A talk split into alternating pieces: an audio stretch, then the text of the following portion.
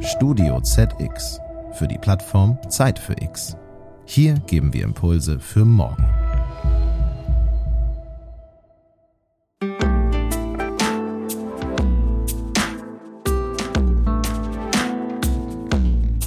Das sind sehr regionale, ähm, verschachtelte Systeme, die unterschiedliche ähm, Behandlung und, und Fürsorge brauchen.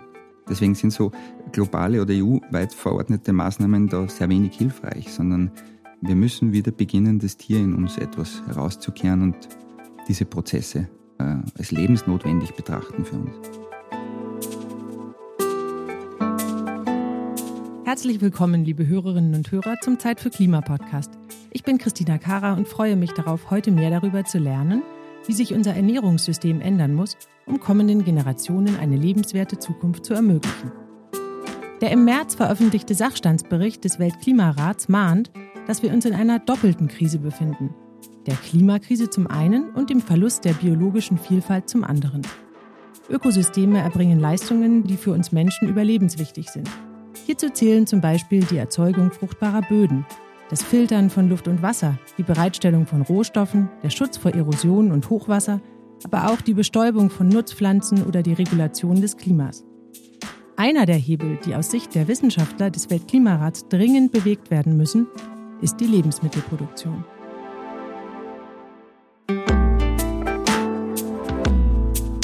Zeit für Klima, ein Podcast für die Nachhaltigkeit.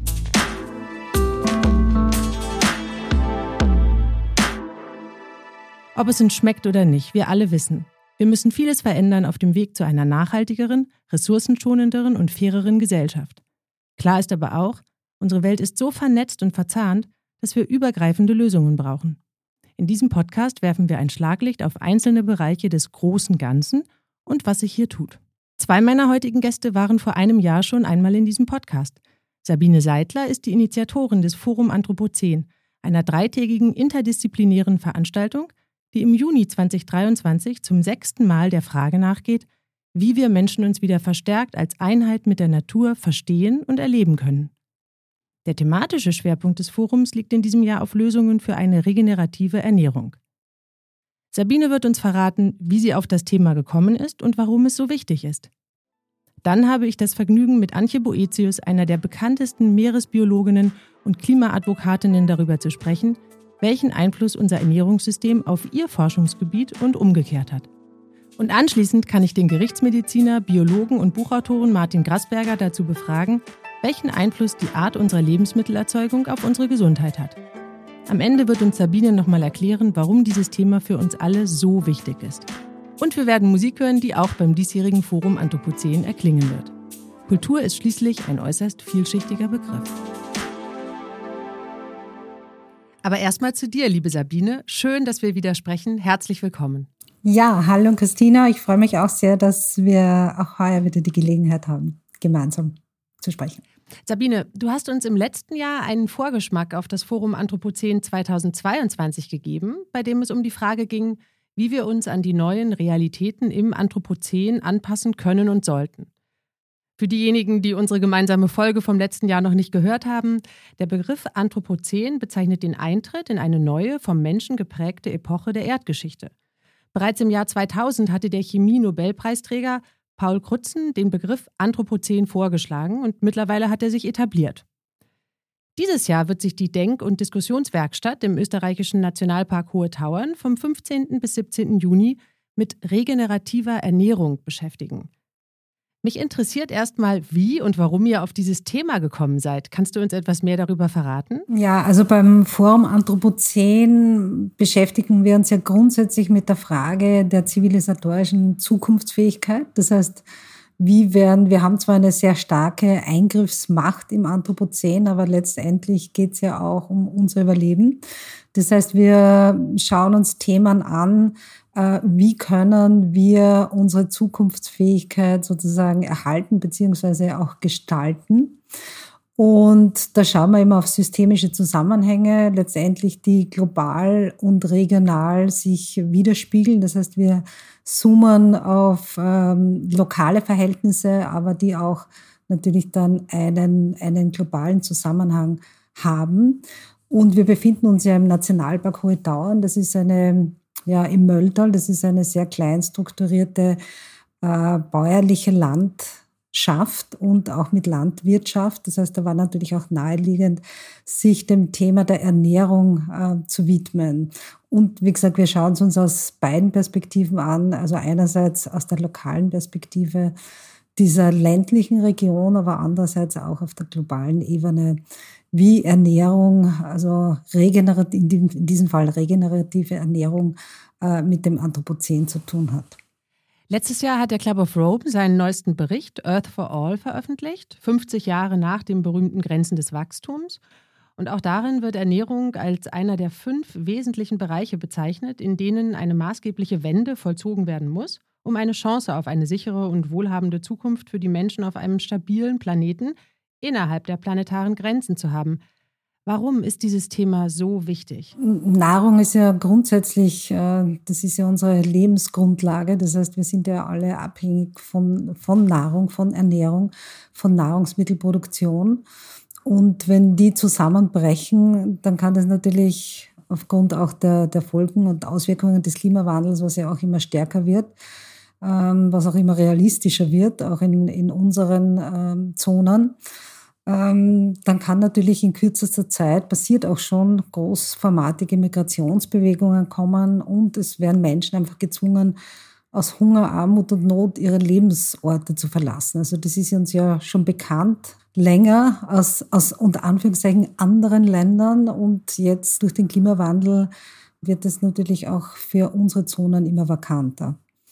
Und also es gibt ja Schätzungen darüber, dass zusätzlich Flüchtende bis Ende der 2020er Jahren werden 200 bis 800 Millionen äh, Menschen sein. Und ohne diese Nahrungsmittelsicherheit und ökologische Stabilität ist halt auch keine friedliche und sichere Zukunft äh, erreichbar. Das heißt, äh, es ist auch notwendig, sich mit dem Thema aus unterschiedlichen Perspektiven auseinanderzusetzen, eben auch diese Stabilität ähm, sicherzustellen. Ich danke dir sehr herzlich, Sabine, für diese Einführung in das Thema und dass du uns nochmal vor Augen geführt hast, warum es so wichtig ist, sich mit Ernährung und regenerativer Ernährung zu beschäftigen. Wir werden am Ende dieser Folge noch mehr darüber sprechen, wie wir Menschen jetzt die Verantwortung für eine gerechte Gestaltung unserer Zukunft und auch für die Fehler der Vergangenheit übernehmen können. Bis gleich und vielen Dank schon mal.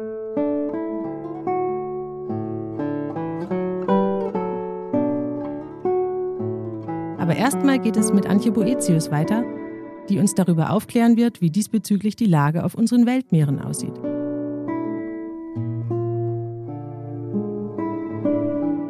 Liebe Antje, wie schön, dass wir wieder miteinander sprechen. Du bist nicht nur eine der bekanntesten Tiefseeforscherinnen und Direktorin des Alfred Wegener Instituts Helmholtz Zentrum für Polar- und Meeresforschung in Bremerhaven, sondern auch Professorin an der Uni Bremerhaven.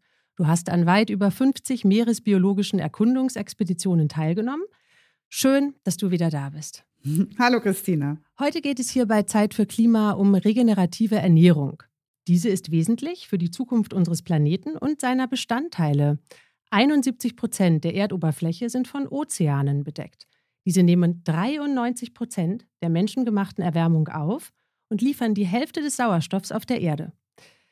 Wie ist es eigentlich bei dir? Gibt es ein Erlebnis, das deine Faszination für die Meere dieser Welt begründet? Das fing schon ganz früh an. Als Kind habe ich schon, wenn ich am Ufer stand und aufs Meer hinausgeschaut habe, eben dieses Gefühl gehabt der, der großen Weite. Und ich bin so, so gerne mal schwimmen gegangen und fand mich getragen vom Ozean, habe mich so wohl gefühlt in der Nähe vom Ozean, dass ich äh, sehr früh äh, gerne gelesen habe, mit Menschen gesprochen haben, die was mit den Ozeanen zu tun hatten und mir diesen Traumberuf überlegt habe als Kind, ohne genau zu wissen, was das eigentlich beinhaltet, Tiefseeforscher zu sein. Das beinhaltet ja bei dir recht viel, Tiefseeforscherin zu sein. Zum Beispiel warst du jetzt auch unlängst für die Science-Fiction-Serie Der Schwarm, die den Bestseller von Frank Schätzing verfilmt, als wissenschaftliche Beraterin tätig. Als Zuschauende hat man dabei ganz oft den Blick eines Meereslebewesens, das auf die Menschen und Schiffe schaut, nämlich von unten. Der Ozean liefert etwa 80 Prozent. In absoluten Mengen sind das jährlich 110 Millionen Tonnen der aus dem Wasser gewonnenen Nahrungsmittel. Die meisten davon sind Fische. Dabei bietet uns das Meer ja viel mehr Nahrungsmöglichkeiten. Welche sind es eigentlich? Was wirklich sehr interessant ist, ist herauszukriegen, in welchen menschlichen Kulturen eben viel mehr als Fisch gegessen wurde. Und besonders interessant sind dabei auch die Zusammenhänge zu den Meeresalgen. Ähm, wir kennen das ja manchmal, wenn man in bestimmte Restaurants geht, dann wird einem was angeboten, was so ein bisschen grün, blättrig aussieht anders schmeckt als alles, was man als pflanzliche Nahrung kennt. Und die Möglichkeiten, die wir haben, eben uns zu ernähren mit Hilfe der am schnell wachsendsten Lebewesen, nämlich äh, Kelp, also große Algen, was wir auch manchmal Tang nennen. Da gibt es so viele fantastische Möglichkeiten, über die wir gar nicht so richtig nachdenken oder die so ganz langsam erst in unsere Ernährung kommen. Ähm, da habe ich ganz schön viel Hoffnung, dass die Meeresalgen in der Zukunft eine viel wichtigere Rolle auch in unserer Ernährung spielen, weil sie auch so gesunde Bestandteile haben und sehr regenerativ sind. Von den ganz kleinen Lebewesen zu den richtig großen Lebewesen. Ich habe erst neulich gelesen, dass Wale beispielsweise ziemliche Klimaschützer sind. Sie durchmischen nämlich Nährstoffe im Meer und fördern durch ihre Ausscheidungen das Wachstum von Phytoplankton, das über die Hälfte des weltweiten Sauerstoffs produziert. Würden die Walbestände jetzt wieder das Niveau von vor gut 100 Jahren erreichen, würde nicht nur die Produktivität der Ozeane deutlich steigen, sondern die größere Menge Phytoplankton könnte mit ihrer Photosynthese wesentlich mehr CO2 aus der Atmosphäre aufnehmen. Wäre das denn eine effektive Maßnahme gegen die Klimakrise? Das ist natürlich nicht so einfach, jetzt sich einfach die ganzen Wale zurückzuwünschen, die mal auf der Erde waren, die mal die Ozeane durchquert haben. Wirklich eine traurige Geschichte zu sehen, wie wir Menschen es geschafft haben, die größten Säugetiere, mit denen wir die Erde teilen, fast ganz auszulöschen. Und nach Jahrzehnten von Meeresschutz gibt es jetzt Beobachtungen, dass langsam auch die großen Wale wieder zurückkommen, aber sie sind noch weit, weit davon weg, in der Bestandsdichte vorzukommen, vor allen Dingen eben in den Polarregionen, in denen sie mal waren. Und das hat tatsächlich Konsequenzen auf die Nährstoffkreisläufe, vor allen Dingen auch auf den Kohlenstoffkreislauf. Das heißt also klar, das ist alles gute Forschung und super interessant zu begreifen, dass wenn wir eingreifen in das Netzwerk des Lebens und ein Loch reinschneiden, wir als Menschen auch richtig viel verlieren, was wir teuer zurückkaufen müssen. Aber wir können uns die Wahl eben nicht einfach zurückzaubern. Es braucht noch viele Jahrzehnte von effektivem Meeresschutz und viele Faktoren ändern sich auch zum Nachteil der Wale. Also einfach wird das nicht über Wale den Klimaschutz zu organisieren. Auch wenn es nicht einfach wird, was bräuchten wir denn jetzt am dringendsten, um die Wahlbestände wieder zumindest höher oder in die richtige Richtung zu bekommen. Was äh, für die Wale eine starke Belastung ist, abgesehen vom Klimawandel, der die Regionen verändert, in denen sie zu Hause sind, in denen sie fressen, ist natürlich die ähm, Entwicklung des Schiffverkehrs eine große Problematik. Viele Schiffe fahren heute äh, sehr, sehr schnell und Zusammenstöße mit Walen, das wird oft untererzählt, wie oft es vorkommt und wie viele der Wale, die man tot am Meeresstrand findet, eben Schnittwunden haben, Verletzungen, auch innere Verletzungen. Und diese Frage der Zusammenstöße und die Frage der Ruhezonen, der Schutzzonen für die Wale, die muss noch beantwortet werden. Dann gibt es auch noch andere Faktoren wie äh, giftige Substanzen im Meer, die sich anreichern in der Nahrungskette von Walen. Es gibt ähm, zu viel Lärm, es gibt alle möglichen Probleme. Aber klar, auch der Klimawandel selbst, die Veränderung der Temperaturen der Meere und der ganzen Nahrung, die für Wale zur Verfügung steht, auch das sind Probleme. Apropos Schutzzonen. Vermutlich hast du Anfang März ein bisschen gefeiert, denn da einigte sich die Weltgemeinschaft nach fast 40 Stunden Verhandlung auf ein Abkommen zum Schutz der Hohen See. Das Abkommen der Vereinten Nationen trägt den Namen Biodiversität jenseits nationaler Gesetzgebung und ist völkerrechtlich bindend. Es soll fast 60 Prozent der Weltmeere abseits von Staatsgrenzen schützen, die bisher ja eigentlich ein nahezu rechtsfreier Raum waren. Wird dieses Abkommen denn jetzt die ersehnte Wende bringen? Also es gibt auf jeden Fall Anlass zur Hoffnung. Und das Besondere ist, es geht ja nicht mal so sehr darum, dass am Ende 40 Stunden es gebraucht hat, bis alle so weit waren zu sagen, ja, wir sind einen Schritt weitergekommen, sondern es geht schon 20 Jahre die Frage, wie machen wir das? Wie schützen wir diesen größten Lebensraum der Erde, nämlich die Hohe See und die Tiefsee, die ja gut 90 Prozent des Lebensraums von allem Leben auf der Erde einnimmt, wie schützen wir die als Menschen vor Übergriffen vor Verbrauch und Stress und Übernutzung im Sinne künftiger Generationen. Was ist denn da überhaupt zum Schützen, fragen sich viele Menschen. Und da ist eben bei den Verhandlungen nochmal klar geworden, mittlerweile begreift wirklich jeder, dass die Lebensvielfalt der Erde und besonders auch des unbekannten Lebens in der Tiefsee so viele Lösungen für uns beinhaltet, seien es in den genetischen Informationen, in den besonderen Anpassungen von Lebewesen, sei es in deren Tricks, uralt zu werden oder chemische Signale zu senden oder sich genau auszusuchen, welche Bakterien mit und in ihnen leben können. Diese Lebensvielfalt, die schätzen wir ein als den größten Schatz des Lebens auf der Erde und der soll eben mit Hilfe dieses neuen Abkommens seinen eigenen Schutz bekommen und die Achtsamkeit auch vor Eingriffen und Zugriffen. Und das kann ab jetzt organisiert werden, umgesetzt werden, sind aber noch viele, viele Schritte notwendig. Zum Beispiel müssen erst die Behörden geschaffen werden und die Institutionen, die eben diesen Schutz im Sinne aller Staaten umsetzen können. Jetzt ist das ja so eine Sache mit den Abkommen. Man kann sehr lange verhandeln und ähm, Pläne schmieden. Aber diese Pläne dann auch wirklich in die Realität umzusetzen, ist ja nochmal ein anderer Schritt. Hältst du das für realistisch, dass das auch klappt? Die Frage, dass das realistisch ist, die könnte ich mit Ja beantworten. Aber was so viele Menschen eben besorgt, sind die Zeiträume, die es braucht wenn wir schauen, wo wir Menschen alles große Menschheitsziele für uns alle äh, gebildet haben und man überprüft die, zum Beispiel wollen wir sehr, sehr lange schon als Menschen überall sauberes Wasser trinken können. Wir würden gerne den Hunger loswerden. Wir würden gerne die Kinderarmut äh, nicht mehr haben auf der Erde. Wir würden gerne allen Frauen Zugang zur Bildung verschaffen. Und all diese Ziele sind immer noch nicht erreicht und sie werden schon über Jahrzehnte verfolgt. Warum soll es dann jetzt also mit Tiefseewürmern und Krebsen und Wahlen schneller gehen? Wenn wir noch nicht mal die Menschheit als Ganzes richtig schützen können oder sozusagen die Bedingungen so einstellen, dass jeder Mensch eine faire Chance hat in seinem Leben. Ähm, das sind lange Prozesse, aber ohne eine Einigung aller Nationen, der Völkergemeinschaft als Ganzes, wäre es ja noch weniger. Und was bleibt einem da anders übrig als Hoffnung? Man sieht auf jeden Fall in der Sprache der Politik, dass auf die Ozeane eine größere Rolle im Bewusstsein aller spielen, auch derer, die keine Küsten haben. Und das sind für mich Anzeichen von Hoffnung. Und ich glaube, der Druck der Bevölkerung auch weltweit führt dazu, dass ähm, in der Politik, die das jetzt alles organisieren und umsetzen muss, klar ist, dass die Menschen auf jeden Fall den Ozean, der uns alle verbindet, in Zukunft besser geschützt sehen wollen. Und das wird ein wichtiger Impuls sein. Ich glaube, diese Sichtbarkeit der Ozeane ist ja auch daran zu sehen, dass die Vereinten Nationen seit 2021 die Dekade der Meeresforschung für nachhaltige Entwicklung eingeläutet haben.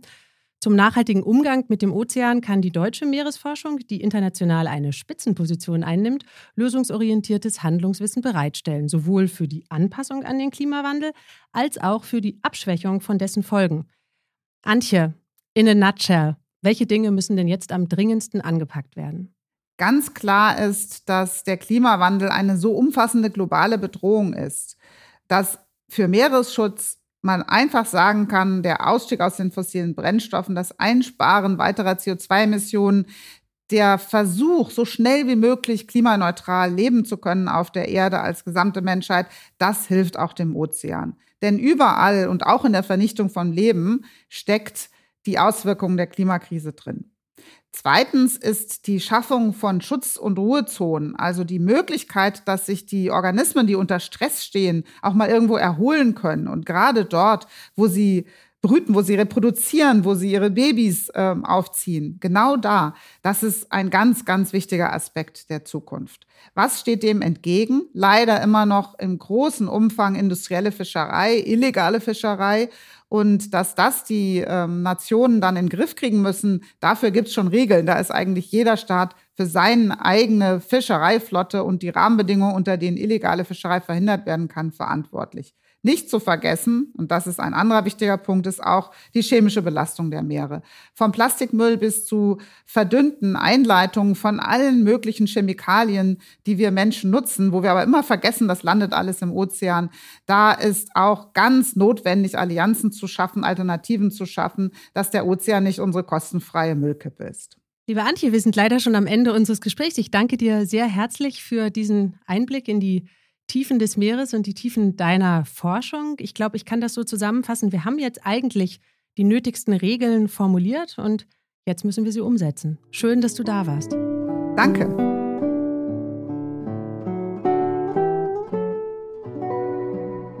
Antje Boetius hat uns daran erinnert, welche Bedeutung die Meere für unsere Ernährung haben.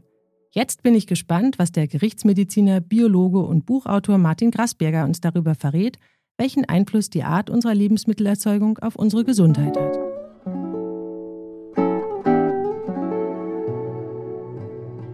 Martin, herzlich willkommen. Hallo. Du hast Medizin sowie Biologie an der Universität Wien studiert und praktizierst als Facharzt für Gerichtsmedizin. 2016 wurdest du Universitätsprofessor für den Lehrstuhl Gerichtsmedizin an der Sigmund Freud Universität in Wien. Du setzt dich dafür ein, Evolution, Ökologie, Ernährung und Lebensstil für die Bedeutung von Gesundheit und Krankheit integrativ zu beobachten. Das sind ja ziemlich viele große Begriffe, die du da im Auge hast. Was war denn der Auslöser, dieses Themenfeld so holistisch anzugehen? Man müsste die Frage umgekehrt eigentlich stellen, warum macht jemand das Fach Gerichtsmedizin, wenn er sich doch eigentlich mit solchen gesundheitlich-ökologischen Fragestellungen beschäftigt. Also ich bin auch am Department für evolutionäre Anthropologie an der Universität Wien als Lektor tätig und das ist schon ein sehr großes und sehr spannendes Feld für mich. Ähm, ja, nach dem Medizinstudium bin ich dann irgendwie draufgekommen, dass mir doch was ganz was Beträchtliches gefehlt hat irgendwie. Der Mensch ist hier sehr isoliert betrachtet worden und das Studium der Biologie zeigt eigentlich, was es sonst noch alles gibt. Es war damals auch die Zeit, wo die Molekularbiologie da stark im Kommen war. Und ja, und dann gibt es das Fachgebiet äh, der, der Hominiden-Evolution. Also wir sind ja nicht irgendwie plötzlich entstanden, wir haben eine lange Vergangenheit, auch das wird man berücksichtigen müssen. Das macht auch das moderne Fach der evolutionären Medizin. Also welche medizinischen Konsequenzen ergeben sich aus unserer evolutionären Vergangenheit. Dann gibt es das Fach äh, äh, Humanökologie, also die Frage, wie verändert der Mensch sein Umfeld und wie wirkt dieses Umfeld wieder zurück auf den Menschen. Und ich habe auch jetzt, blicke ich fast auf 20 Jahre auch Lehre im Fachbereich Pathologie zurück. Und da gibt es dieses Kapitel ähm, Umwelt- und ernährungsbedingte Erkrankungen. Und das ist eigentlich ein sehr kleines Kapitel, aber die Forschungsergebnisse der letzten Jahre und Jahrzehnte haben uns gezeigt, dass es eigentlich genau die sind, also umwelt- und ernährungsbedingte Erkrankungen. Das ist eigentlich der Großteil der Erkrankungen, die wir eigentlich irgendwelchen Organsystemen immer zuordnen. Also das heißt, das Hirn, Zentralnervensystem oder Magen-Darm-Trakt, Herz-Kreislauf. Das sind sehr viele Krankheiten, die durch Umwelteinflüsse entstehen und nur zu einem geringen Teil genetisch bedingt sind. Jetzt hast du aus diesem kleinen Kapitel ja unter anderem ein großes Buch gemacht, nämlich Das leise Sterben, was auch als Wissenschaftsbuch des Jahres 2020 in der Kategorie Naturwissenschaft und Technik ausgezeichnet wurde. Du weist darin genau auf diesen Zusammenhang zwischen dem leisen Sterben des Bodens, der Bauern und des menschlichen Mikrobioms hin. Was genau ist ein Mikrobiom und was stirbt eigentlich aktuell alles? Na, fangen wir hinten an. Was stirbt aktuell alles? Also ich habe auch eine landwirtschaftliche Facharbeiterausbildung und beschäftige mich sehr lange mit Landwirtschaft. Und wenn wir sozusagen Ernährung und Ernährungsmedizin als wichtigen Bestandteil sehen, dann müssen wir uns die Frage stellen, woher kommt denn die Nahrung? Unsere Lebensmittel kommen zu, in unseren Breiten zu über 95 Prozent aus dem Boden. Und dann wird man mal im Boden nachschauen müssen, was da los ist. Und ähm, das ist ein eigener Forschungszweig, halt Bodenkultur und Boden. Das sind wieder andere Wissenschaftler, die sich dem widmen. Ähm, und da zeigt sich, dass es zu einer, das hat man schon öfters jetzt mitbekommen, Bodenerosionsproblematik, Bodenverdichtungsproblematik, die versiegelten Böden und so weiter, dass es da ein Problem gibt. Und ähm, ja, was ist ein Mikrobiom? Also äh, ein Mikrobiom ist irgendwie die Gesamtheit, ähm, also im weitesten Sinn, nicht die Gesamtheit aller Mikro, klein, kleinst Biome, Lebe, Lebensformen, Lebewesen auf der Erde. Und die finden wir in Böden, in Gewässern, in der Atmosphäre, eigentlich überall. Und das waren eigentlich die letzten 10, 20 Jahre, die, also die Fortschritte der Molekularbiologie in Zusammenhang mit verbesserter Computerrechenleistung hat halt uns sehr vieles gezeigt, dass die Erde dominiert ist in allen ihren Habitaten von Mikroorganismen.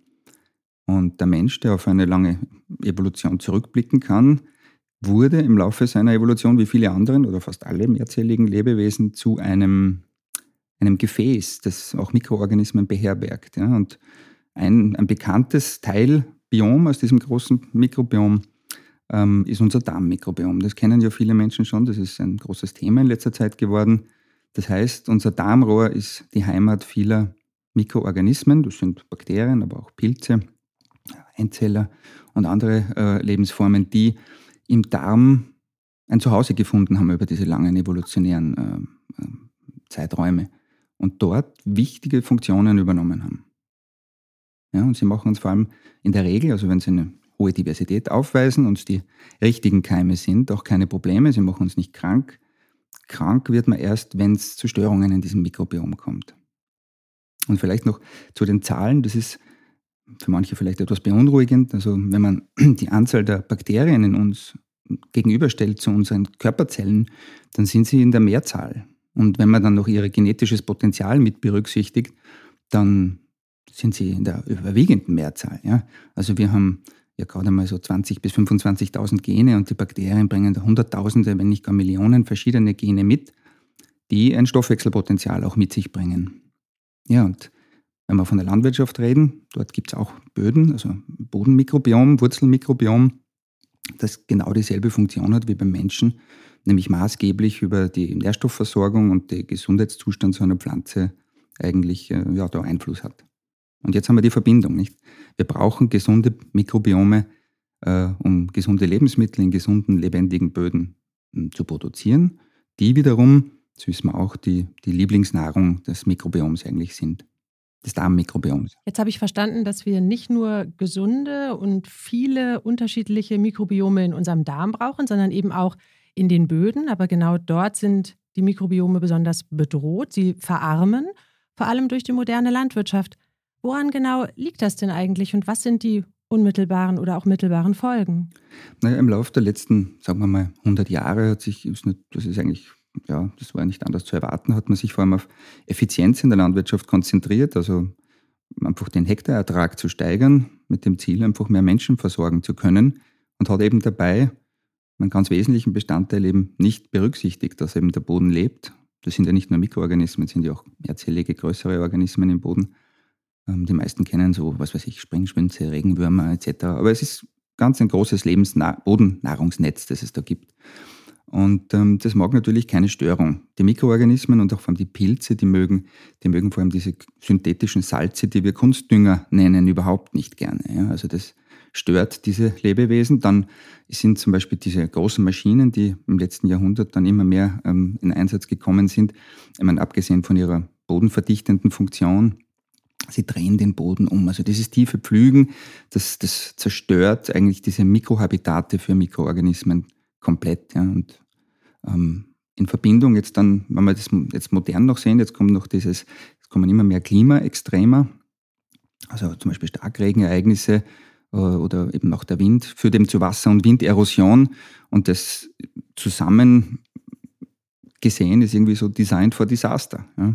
Und dieses Design for Disaster, was bedeutet das dann für den Boden? Gehen dann die Erträge maßgeblich zurück oder kann man bestimmte Pflanzen irgendwann gar nicht mehr anbauen oder was bedeutet das konkret? Es geht relativ lang in, in, in auch Böden mit geringeren Humusgehältern und auch mit, mit, mit geringem Bodenleben noch Leben, also äh, Pflanzen zu erzeugen, mit Hilfe von dem künstlichen Input. Und von dem braucht man dann immer mehr. Nicht? Also wenn ich also keine Diversität habe, weder von Pflanzen noch vom Bodenleben, dann werden die krankheitsanfälliger. Dann brauche ich mehr Pestizide zum Beispiel.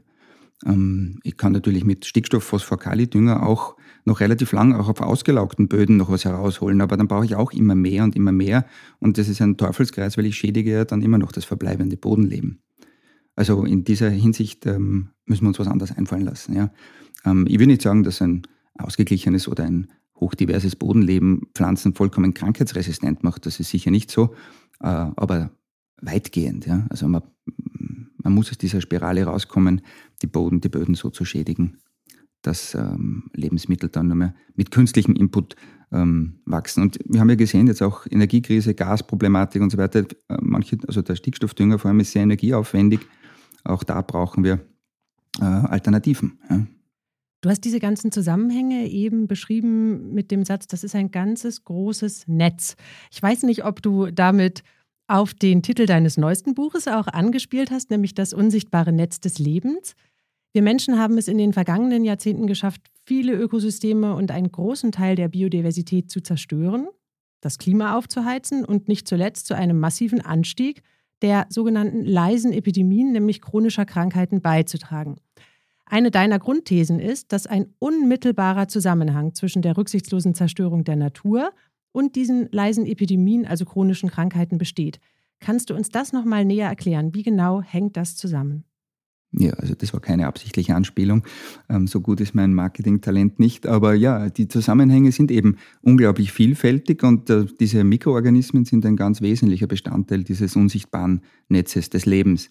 Denn ähm, wenn es das Bodenleben und die, die mikrobielle Vielfalt im Boden groß ist, dann sind, äh, dann wachsen dort auch Leben, Lebensmittel, die tendenziell höhere Nährstoffgehalte aufweisen. Ja? Also Mikronährstoffe, Spurenelemente, aber auch sekundäre Pflanzenstoffe.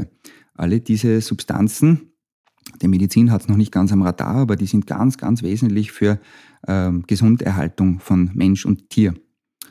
Und ähm, wenn jetzt dieses Bodenleben eben abnimmt, dann haben wir schon mal qualitativ schlechtere Lebensmittel, die darauf wachsen. Äh, aber es ist bitte nicht der Landwirtschaft hier irgendeine monokausale Schuld zuzuschieben. Ja. Wir verarbeiten auch Lebensmittel bis zur Unkenntlichkeit, das kommt auch noch dazu. Und ähm, wenn wir das Tier Mensch falsch ernähren, das ist wie bei allen anderen Lebewesen auch, ähm, entwickeln sich eben manche Krankheiten. Und viele dieser Krankheiten, das hat uns eben die, haben die letzten Jahre gezeigt, haben eine mehr oder minder stark nachgewiesene Verbindung zu äh, einem gestörten Darmmikrobiom. Ja? Also alle Krankheit beginnt im Darm, ist alte medizinische Weisheit und scheint sich äh, mit diesem Wissen zu bestätigen.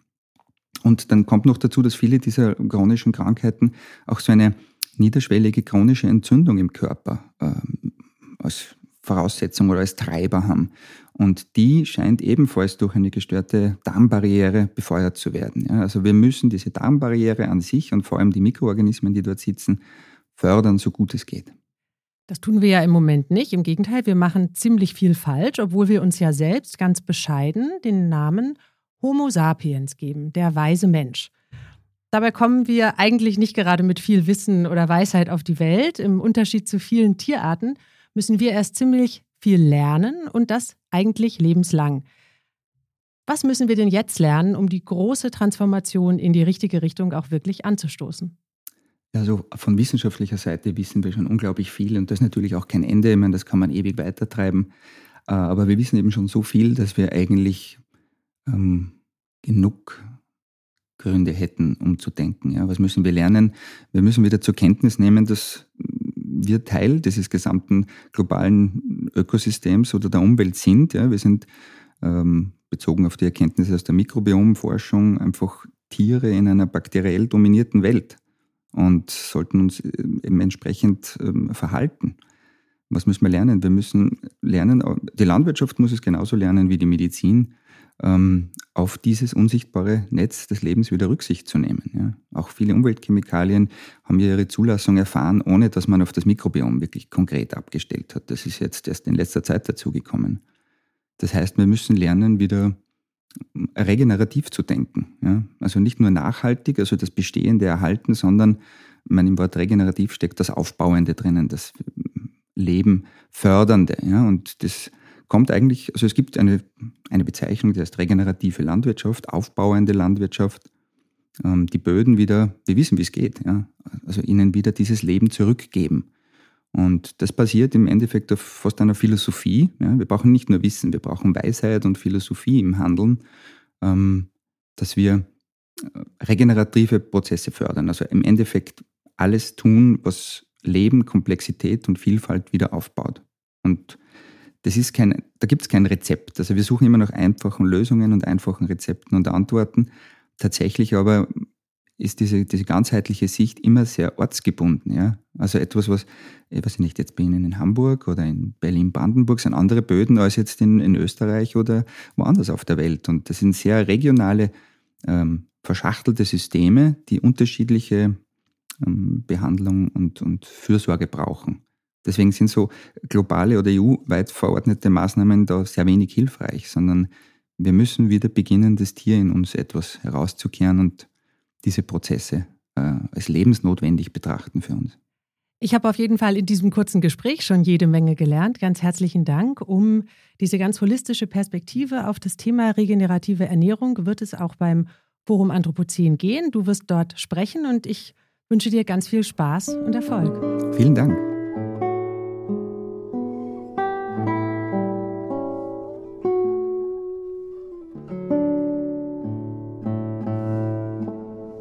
Zurück zu dir, Sabine. Es war jetzt sehr interessant, mit einer Meeresbiologin und einem Mediziner und Humanbiologen über unseren Weg zu einer regenerativen Ernährung zu sprechen. Auch die renommierte Eat Lancet Commission hat in einem Bericht aus dem Jahr 2019 festgestellt, was wir essen und wie wir es produzieren, entscheidet über die Gesundheit der Menschen und über die Gesundheit unseres Planeten. Mit welchen Aspekten dieses riesigen Themenkomplexes werdet ihr euch konkret beim Forum Anthropozän beschäftigen? Ja, wir müssen natürlich auch eingrenzen, das ist klar, weil das ist ja ein, ein, ein Riesenthema. Also wir wollen uns einmal zunächst im Zeitgespräch eben mit dem Thema auseinandersetzen, dem Leitthema Footprint, regenerative Ernährung im Anthropozän. Und da vor allem das Thema regenerativ herausarbeiten, dass wir halt immer stärker diese regenerative Ernährung in den Mittelpunkt auch unsere ökologischen und ökonomischen ja, Ausrichtungen stellen müssen, äh, um zukunftsfähig zu bleiben. Und dann schauen wir uns auch aus unterschiedlichen Aspekten, aus internationalen Ebenen, also gemeinsam mit Botschaftern aus zentralasiatischen Ländern, wie es auch dort um das Thema Ernährung und Veränderungen durch den Klimawandel äh, bestellt ist. Dann auch ein Schwerpunkt wird das Thema sein Ernährung in den Alpen. Auch über die Alpenkonvention, die hat auch das Thema Ernährung als eigenes Thema erfasst und hat natürlich interessante Aspekte dabei. Ganz wichtig ist dann auch das Thema Smart Cities, Smart Regions. Also an und für sich geht also der Trend zu diesen Smart Cities hin wo versucht wird, äh, Nahrungsmittel auch immer stärker selber zu erzeugen, weil natürlich immer mehr Menschen von, vom Land in die Stadt ziehen, aber letztendlich braucht es ja die Ernährung. Das heißt, äh, wie wird sich dieses Verhältnis äh, neu darstellen zwischen Stadt und Land? Da wird sicher auch der Herr Dr. Grasberger dann auch berichten, wie notwendig das ist, auch einen Boden zur Verfügung zu haben, um Nahrungsmittel, die auch uns oder unserer Gesundheit dienlich sind, zu erzeugen. Ja, dann schauen wir uns den Aspekt der Sicherheit an, also der internationalen Sicherheit, aber natürlich auch der Sicherheit in den Städten, also mit Stadt-Land-Funktion, aber auch eben diese Migrationsbewegungen, was kann, kann Nahrungsmittel Unsicherheit bewirken im internationalen äh, Kontext. Ja, dann haben wir noch eine, einen Input so eher Richtung wie Gebäude, also neue Gebäude äh, oder auch alte Gebäude im Sinne der Nahrungsmittelsicherheit ja neu gebaut werden könnten oder, oder umgebaut werden könnten, ähm, weil letztendlich gesunde Gebäude und gesundes Essen, das ist auch miteinander verbunden. Genau, und einen spannenden Input haben wir heuer vom Michael Braungart äh, zum Thema Cradle to Cradle und regenerative Ernährung. Also wie kann man äh, über dieses Prinzip vom Cradle to Cradle, was ja sozusagen die weiter oder die höhere Form der Kreislaufwirtschaft ist, ähm, zum Thema Ernährung hier Innovation einbringen. Ich bin sehr gespannt auf den Zusammenhang zwischen Gebäuden und Ernährung und natürlich auch auf den Cradle-to-Cradle-Aspekt. Jetzt hast du gerade so elegant den Bogen geschlagen zwischen dem zentralasiatischen Raum und den Alpen. Ich frage mich tatsächlich, ob dieses Thema Ernährung nicht eher ein Thema ist, was primär den globalen Süden trifft. Ist das denn für uns Menschen in der nördlichen Hemisphäre überhaupt so relevant? Ja, es wird natürlich immer relevanter vielleicht war es jetzt so in den, in den letzten Jahren noch nicht so stark in unserem Fokus, äh, das Thema. Und wir haben natürlich über die Nahrungsmittelproduktionen aus dem Süden oder die, die Nahrungsmittelketten ähm, sind wir immer gut versorgt worden und natürlich auch durch die eigene Landwirtschaft. Aber letztendlich wird sich der Klimawandel äh, auch in Europa sehr stark auswirken. Also wir kennen zum Beispiel auch die Zahlen mittlerweile in, in Österreich. Also das wird, wird sich verstärken, auch mit Hitzephasen und mit Starkregen oder weniger Regen, also weniger Wasserversorgung. Das heißt, für uns wird natürlich auch in der nördlichen Hemisphäre das Thema Nahrung und Nahrungsmittelproduktion immer wichtiger. Also, dass wir uns damit auseinandersetzen. Du hast es gerade schon angesprochen, der Klimawandel kennt keine Grenzen. Da gibt es nur einen Planeten und diesem ganzheitlichen Anspruch an die Annäherung an ein Thema werdet ihr auch mit einem kulturellen Rahmenprogramm gerecht. Worauf freust du dich denn dabei ganz besonders? Ja, wir haben äh, zwei kulturelle Highlights, muss ich dazu sagen. Also Einerseits wird es eine Ausstellung geben von Nelson Ramirez, also er ist auch der Direktor von der Biennale, also auf Kuba. Und er hat so eigene Mandalas gestaltet mit Nahrungsmitteln und wird auch vor Ort, also in der Region, mit Einheimischen noch so ein Mandala gestalten. Also er ist ja ein sehr bekannter Fotograf. Das wird sicher ganz toll sein. Und wir haben ein Konzert mit dem Marco Tomayo ähm, in der Heiligenbluter Kirche. Das ist also ganz eine berühmte Kirche am Fuße des Großglockners im Nationalpark Hohe Tauern. Und ja, auf das freue ich mich auch sehr, muss ich sagen. Ja. Bei der Musik kann man die Inhalte, die man vielleicht vorher gehört hat und möglicherweise dem nachhängt, kann natürlich so eine Intervention über Musik das noch einmal besser verknüpfen und verbinden und ja, das Thema auch in einem selbst emotional verstärken. Jetzt sind wir natürlich alle sehr gespannt auf genau diese Musik und deshalb werden wir einen Auszug am Schluss dieser Folge hören. Musik öffnet unsere Herzen, hast du gerade gesagt. Ich möchte mich ganz herzlich bei dir dafür bedanken, dass du unsere Herzen für das nächste Forum Anthropozän geöffnet hast und wünsche dir natürlich ganz viel Erfolg dabei. Vielen Dank. Ich freue mich, wenn einige von euch dabei sind. Das Zeitgespräch kann man sich ja auch online anhören und anschauen. Ähm, wird auch kostenlos sein. Oder ja, einfach in den Nationalpark kommen. Also wir freuen uns natürlich auf Teilnehmerinnen und Gäste. Vielen Dank, Sabine. Ich freue mich auch schon sehr.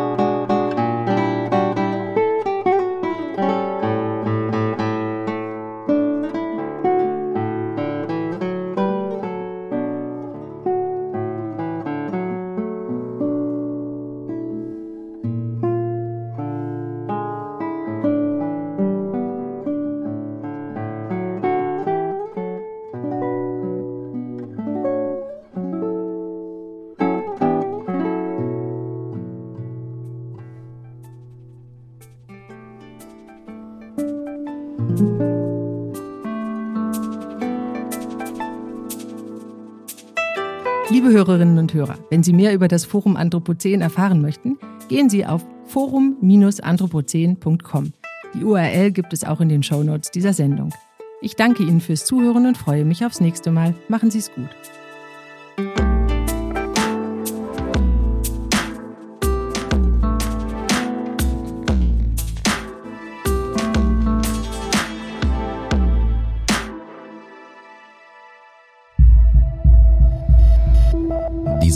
Podcast ist eine Produktion von Studio ZX für die Plattform Zeit für X. Hier geben wir Impulse für morgen. Sie wollen mehr spannende Podcast-Folgen hören? Dann besuchen Sie uns doch auf zeitfürx.de.